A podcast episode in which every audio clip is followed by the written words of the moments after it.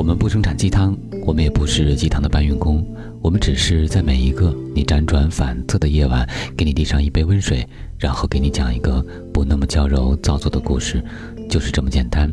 这里是听男朋友说晚安，我是你的枕边男友文超。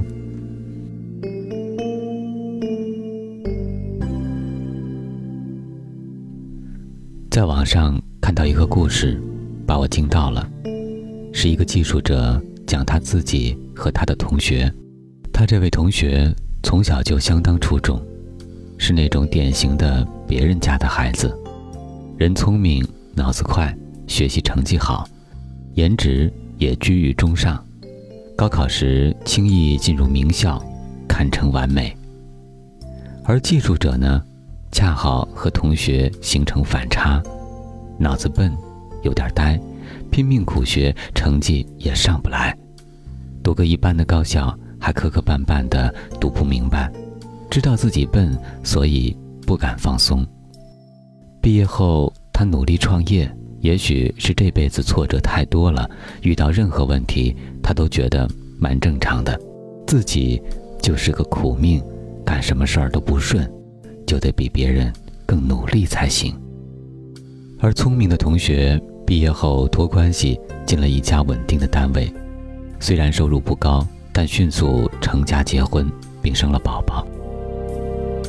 技术者说他好羡慕那个聪明的同学，人家已经开始享受生活了，而他自己还在奋斗的路上。可万万没想到，过了两年左右，聪明同学带着哭腔打电话给他，向他借钱，孩子病了。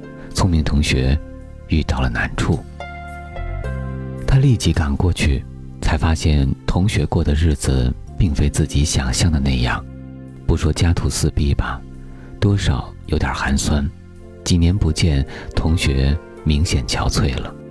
聪明同学向他诉苦，说薪水少，日子过得艰难。他随口安慰了一句：“你能力也不差。”出来干也未尝不可，何必非要守着这一潭死水呢？聪明同学回答了他一句，当时就让他惊呆了。同学说：“咱这种没本事的人，哪敢想这事儿啊？”技术者说：“他万万没想到，曾经那么优秀的同学，竟会变成这样。”后来，他才知道了同学的选择。并非如他想象的那样向着人生的目标行进，而是逃入自己设定的命运中，无视自我优秀的素质，认准了自己就是个没本事的人，因而选择了最缺乏长远保障的生活方式，过着自己所设想的凄苦生活，只是为了向自己证明这一切都是命中注定。技术者之所以能够事业小成。只因他有种强烈的危机感，优秀的人那么多，不努力就没饭吃，所以他努力奋斗，而后发现这个过程远比颓废更轻松、更好玩。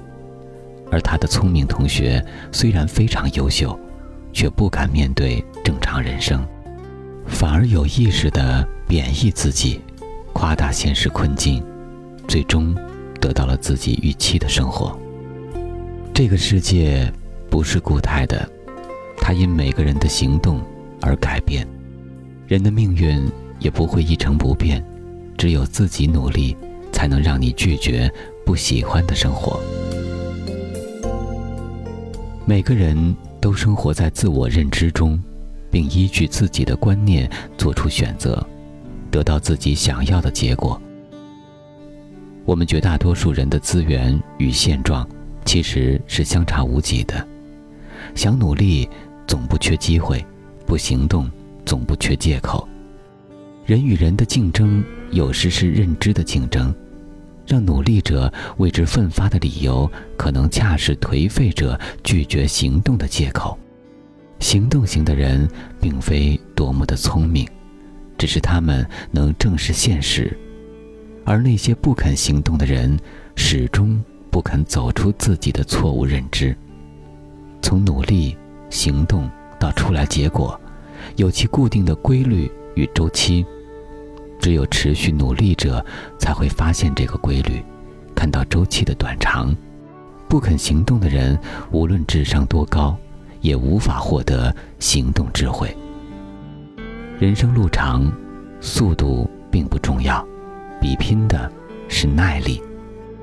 没人能够叫醒一个装睡的人，也没人能够拖动一个拒绝行动的人。此时的快乐或痛苦，源于我们此前的选择，而我们现在的选择将决定此后的命运。总会有些人与我们渐行渐远，努力。才能找到方向，找到方法，至少能够让自己变得真正优秀起来，能够掌握自我的命运。只有站在足够的高度上，才会拥有更多的选择权利，也才有可能引导生活向你所希望的方向行进，并得到你所期望的结果。